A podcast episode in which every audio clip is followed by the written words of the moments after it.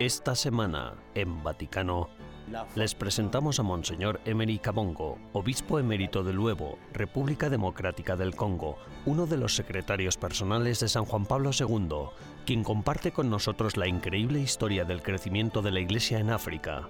Visitamos la Pontificia Universidad Gregoriana de Roma, la primera institución educativa jesuita del mundo, responsable de la educación de 28 santos y 16 papas. Y con Massimo Mellini y su familia aprenderemos a utilizar la cerámica para honrar a Dios y a la Iglesia. Todo esto y mucho más, a continuación, en Vaticano.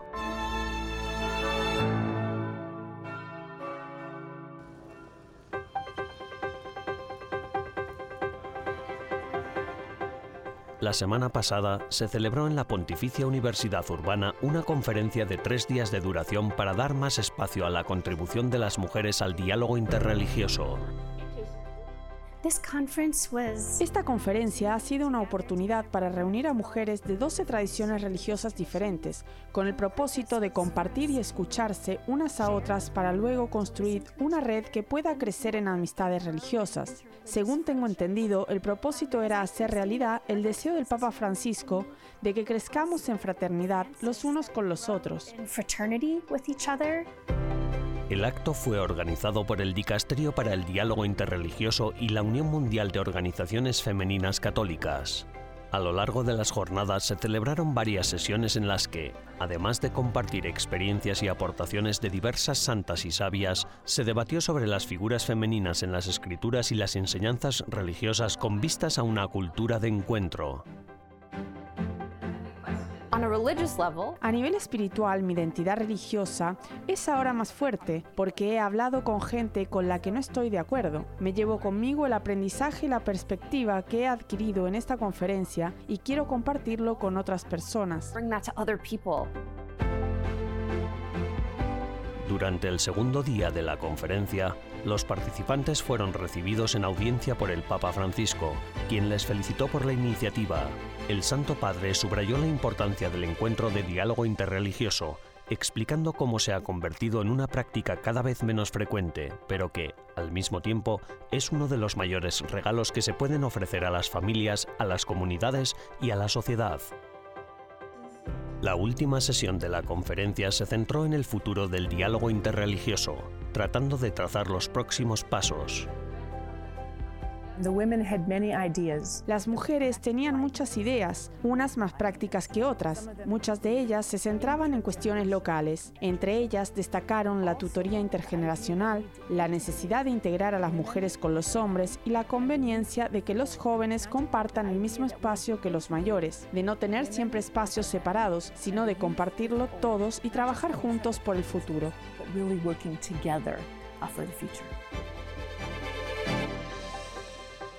Partiendo de la encíclica Fratelli Tutti, la conferencia hizo hincapié en que hablar de una cultura del encuentro significa buscar puntos de contacto, tender puentes y diseñar algo que implique a todos, con las mujeres a la cabeza. El objetivo a largo plazo es crear una gran red interconfesional mundial.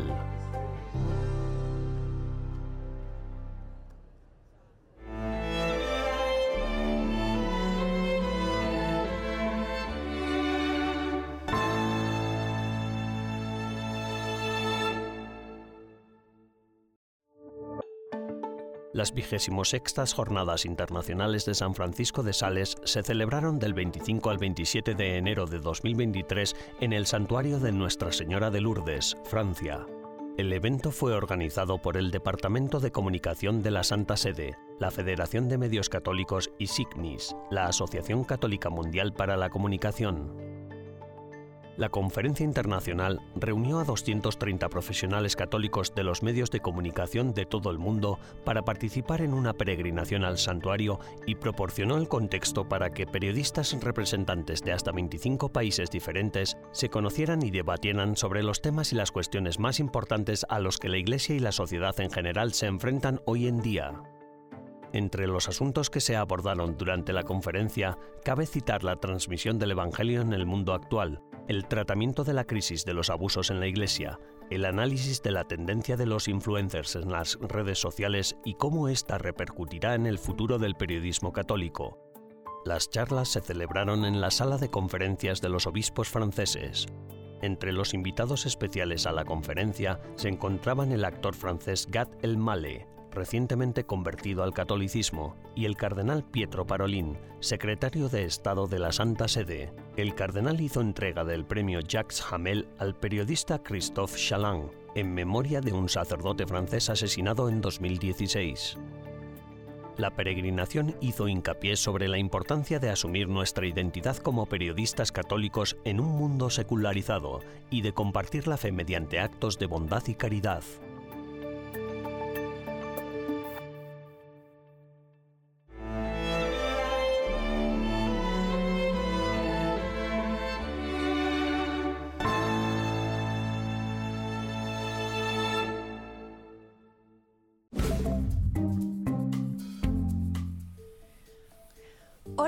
A las novedades del Vaticano de esta semana, las noticias más relevantes del Santo Padre y del Vaticano. Los cardenales organizadores del Sínodo sobre la Sinodalidad han escrito una carta a todos los obispos del mundo en la que comparten consideraciones urgentes para las asambleas continentales, siete de las cuales tendrán lugar a finales de marzo. En la carta, los cardenales Mario Grech y Jean-Claude Hollerich subrayan que el Sínodo de los Obispos no pretende abordar todas las cuestiones que se debaten en la Iglesia. Además, recordaron los tres objetivos principales que el Papa Francisco quiere que la Iglesia Sinodal discuta, que son comunión, participación y misión. Monseñor Robert Francis Prevost es el nuevo prefecto del Dicasterio Vaticano para los obispos. Sucede al cardenal Marco Ouellet. Monseñor Prevost dirigirá la oficina vaticana encargada de evaluar a los nuevos miembros de la jerarquía de la Iglesia Católica. Nació en Chicago en 1955 y ha servido como obispo de la diócesis de Chiclayo, en Perú, desde 2015. En su discurso del Ángelus, el Papa Francisco denunció una cultura que desecha a los niños no nacidos, a los ancianos y a los pobres si no son útiles. No se puede desechar a los desfavorecidos, dijo el Santo Padre, y añadió que cada persona es un don sagrado y único, no importa cuál sea su edad o condición. Respetemos y promovamos siempre la vida, no desechemos la vida, pidió el Papa. El pontífice ha aclarado sus comentarios sobre el pecado y la homosexualidad de una reciente entrevista con Associated Press, cuando dijo que es pecado simplemente me refería a la enseñanza moral católica, que dice que todo acto sexual fuera del matrimonio es pecado, escribió el Papa en respuesta a una petición de aclaración. Francisco subrayó que estaba tratando de decir en la entrevista que la criminalización de la homosexualidad no es ni buena ni justa. El Santo Padre ha ofrecido sus condolencias después de que 11 personas murieran en un tiroteo en una sala de baile de Los Ángeles, uno de los dos tiroteos masivos mortales en California a finales de enero. El Papa envió un telegrama al arzobispo de Los Ángeles, Monseñor José Gómez, expresando su tristeza y asegurando su cercanía espiritual a los afectados por esta tragedia. Gracias por ver las novedades del Vaticano de esta semana. Almudena Martínez Bordiú para EWTN Vaticano.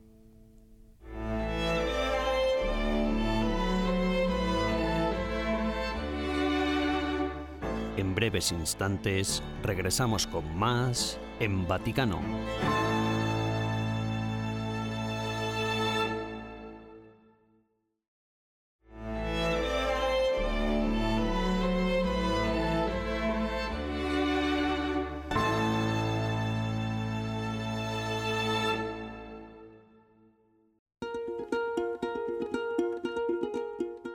La creciente importancia de África para la Iglesia Católica en las próximas décadas se debe principalmente a dos factores. En primer lugar, la conversión del África subsahariana a principios del siglo XX está dando sus frutos y, en segundo lugar, el crecimiento de la población de África en el siglo XXI es único entre todas las regiones del mundo. La conjunción de estos dos factores indica que muchos de los misioneros del siglo XXI procederán de África. África, el segundo continente más grande del mundo en extensión terrestre, albergaba en 2020 una población de 1.300 millones de personas. El 50% de esa población era cristiana y de ella el 17% católica. Los católicos de África ya representan aproximadamente el 20% de la población católica mundial, pero también son la región de más rápido crecimiento católico del mundo. La World Christian Database calcula que en 2050 los católicos africanos representarán el 32% de la Iglesia Católica. Estoy muy agradecido por lo que pasó en África. Es un misterio y un milagro de evangelización. La evangelización en África es algo muy nuevo. Antes estuvimos en Asia y luchamos en Asia. Ahora algunos países como Filipinas o Corea o Vietnam están acercándose a Cristo masivamente. Pero si lo comparamos con África, la diferencia es abismal. En 120, 125 años, la misión ha sido como un incendio forestal que realmente ha prendido a África. Es tan hermoso ver cómo hoy esos países cristianos se están convirtiendo en misioneros. En Francia estamos tan agradecidos por contar con tantos misioneros de África que vienen a ayudarnos.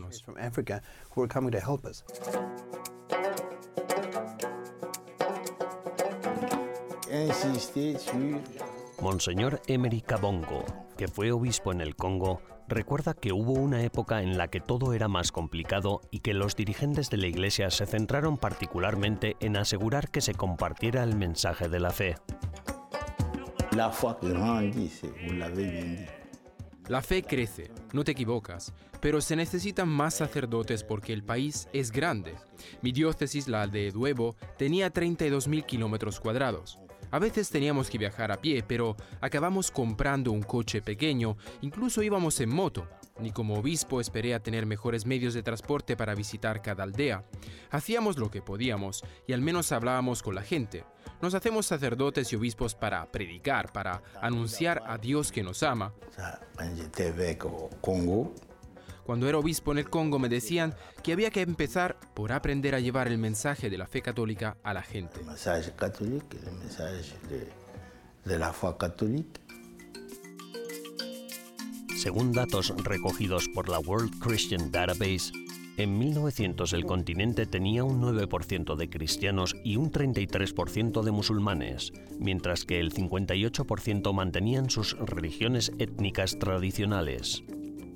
El período comprendido entre 1900 y 1970, además de un crecimiento demográfico y un desarrollo económico importante, trajo consigo un cambio en la religiosidad del continente. El porcentaje total de cristianos en África se multiplicó por cuatro entre esos años, y el porcentaje de católicos aumentó aún más rápidamente, del 2% en 1900 a seis veces esa cifra en 1970. Dado que la población crece más rápidamente en los países con mayor proporción de católicos, los demógrafos predicen que África continuará gradualmente haciéndose más católica a lo largo de las próximas décadas. La conversión de África durante el siglo XX ha convertido al cristianismo en la mayor afiliación religiosa del continente.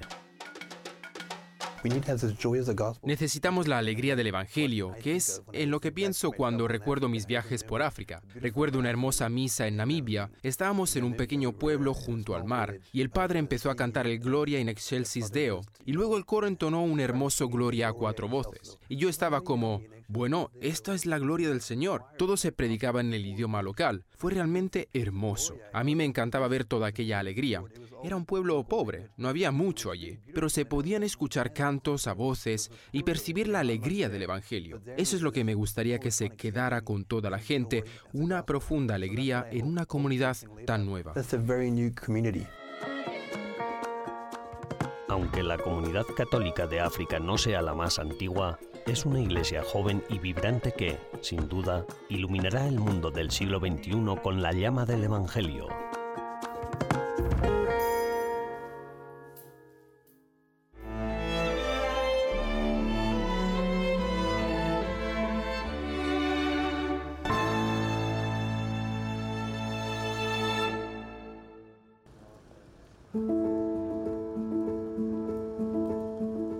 Hasta 28 santos y 16 papas han pasado por la Pontificia Universidad Gregoriana. Fue la primera institución educativa jesuita, fundada por el propio San Ignacio de Loyola. Ahora, la orden cuenta con 189 universidades repartidas por todo el mundo. En septiembre, un nuevo rector tomó las riendas de la universidad, el padre Mark Lewis. Padre, ¿cómo se encuentra en este nuevo rol de rector de la Gregoriana? Antes de ser rector, fui vicerrector académico aquí en la Gregoriana durante tres años, así que ya había tenido la oportunidad de familiarizarme un poco con el sistema. Pero una universidad pontificia es muy diferente de las universidades de Estados Unidos donde he estado destinado antes. ¿Y en qué se diferencia? Hay una relación mucho más estrecha con el papado, al igual que hay una relación mucho más estrecha con la orden religiosa que la patrocina, en este caso la Compañía de Jesús. Diría que hay algo más de dirección desde arriba, pero que también está muy, muy centrada en la teología. La Gregoriana cuenta con una dilatada historia. Quizá pueda hablarnos un poco más también como historiador del papel que esta universidad en particular ha desempeñado para la Iglesia y también para la sociedad en su conjunto, incluida la europea. Una de las cosas que San Ignacio quería hacer era preparar sacerdotes honestos e íntegros, que sirvieran de ejemplo frente a la Reforma. Por eso, tenían la verdadera intención de crear personas que fueran inteligentes, que supieran de teología, pero que también vivieran su fe cristiana de manera ejemplar. Creo que en nuestra época hay necesidad de tener sacerdotes que sean transparentes, honestos, que vivan sus vidas y sus valores con una integridad que atraiga a la gente a la iglesia.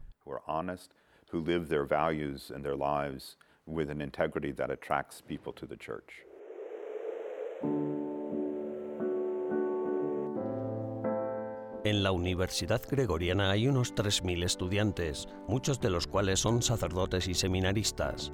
Pero, aunque la Gregoriana imparte principalmente cursos de teología, también ofrece diversas clases de humanidades. ¿Qué cree usted que es lo más importante o una de las cosas más importantes que la gente debería llevarse consigo, además de los conocimientos, después de haber estudiado aquí en la Gregoriana?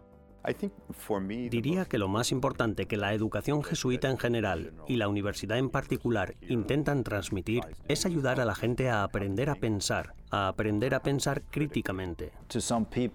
Para algunas personas, estudiar teología no se asocia precisamente con pensar críticamente. Pero yo creo que ese es un malentendido de la teología. Creo que hay una distinción entre memorizar hechos en una especie de entorno catequético y hacer teología de verdad, donde te planteas las preguntas más profundas y también examinas, críticamente, las respuestas. Entender a Dios es un misterio, por lo que ningún conocimiento teológico nos va a dar una comprensión completa de quién es Dios. Así que tenemos que retornar a Él y tenemos que seguir haciendo preguntas, profundizando para entender mejor lo que sabemos de Dios. Muchos de los valores que se enseñan aquí, por supuesto, siguen siendo los mismos a lo largo de los siglos, pero al mismo tiempo también se abordan cuestiones de actualidad muy candentes.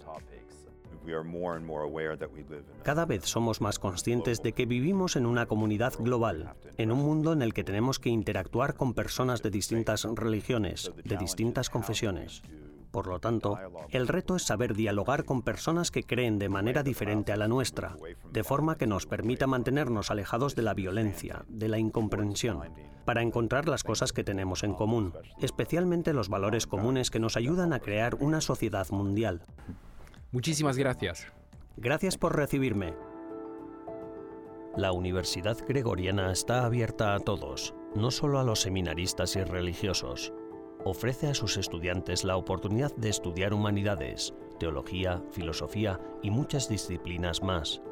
Este año, ampliando su oferta educativa, la Universidad Gregoriana integrará también otras dos instituciones educativas jesuitas, el Pontificio Instituto Bíblico y el Pontificio Instituto Oriental.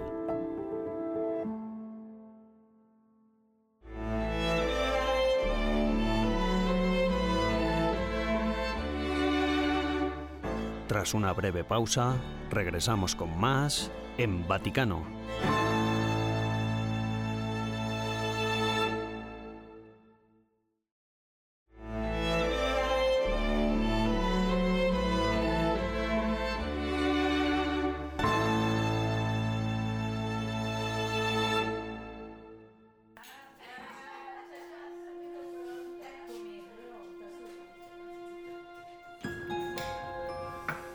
Por sí solas son simples cerámicas, piezas de vidrio y azulejos, pero cuando las manos de estos maestros del arte las manipulan, se disponen adquiriendo un nuevo significado, una nueva vida, un hermoso mosaico. Con los mosaicos creamos ventanas inoxidables especialmente para estos lugares, las iglesias, catedrales y santuarios, para los edificios religiosos repartidos por todo el mundo. En este taller, el artista Massimo Mellini y su equipo producen impresionantes mosaicos y vidrieras a gran escala para catedrales e iglesias de todo el mundo, como este de Houston, Texas, que cubre todo el techo de la nueva catedral. Pero antes de poder contemplar estas impresionantes obras en las vidrieras y techos de iglesias y catedrales, todo comienza aquí, pieza a pieza. El trabajo es minucioso. Un mosaico completo puede contener millones de piezas, y todas y cada una de ellas deben seleccionarse entre miles de posibles colores y tonos, luego cortarse, esmerilarse y colocarse delicadamente en un lugar exacto para crear una obra maestra. Para Máximo, crear hermosos mosaicos es algo muy relevante. Esta empresa fue fundada y erigida por su difunto padre. Yo soy la segunda generación, empecé a trabajar en el estudio cuando era muy joven. Era un mundo lleno de maravillas, un mundo completamente nuevo para mí poder tocar el material y ver a la gente, a los maestros y artesanos realizando estas obras maestras. Recuerdo el principio, cuando solo limpiaba todo, tocaba lo que no debía tocar, ya sabes, la edad. A los jóvenes nos interesaba todo y hacíamos lo que no debíamos hacer, pero incluso a esa edad uno se daba cuenta de que había algo especial en este mundo, en este tipo de trabajo. Lamentablemente, el padre de Máximo falleció cuando él solo tenía 15 años, por lo que, una vez finalizados sus estudios, continuó con el legado de su padre. Prosiguió con el negocio familiar y trabajó con sus clientes para dar vida a sus ideas, ya fuera en vidrieras o en mosaicos. Primero tengo en cuenta el estilo del edificio y también la idea del cliente. Luego, cuando lo conjugo todo, nuestra tarea es desarrollar el boceto. Lo que empieza como una idea, luego se convierte en un boceto, después en una muestra y tras años de trabajo, en una obra maestra. Su estudio principal está en la ciudad de Florencia, pero a medida que la empresa crecía y sus clientes pedían mosaicos y vidrieras más grandes, necesitaron más espacio. Siempre hemos mantenido esa idea porque creemos que la tradición que todos hemos heredado de los artistas del pasado es muy importante. Precisamente ese era el sentido de mantener el estilo clásico, el estilo figurativo y la tradición. Máximo siente el peso añadido de tener que crear no solo algo bello, sino también algo que retrate la belleza de la fe. Sientes la responsabilidad porque realmente entiendes en lo que estás involucrado y lo que te gustaría expresar, pero al mismo tiempo, de alguna manera, afecta en lo profundo de tu interior.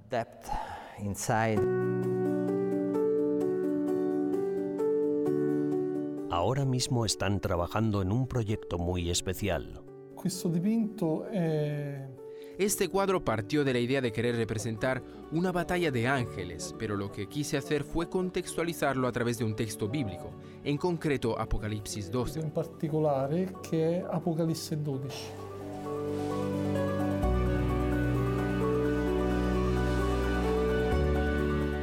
Máximo ha encargado a un artista local que pinte una impresionante representación de la batalla entre el bien y el mal en el mundo.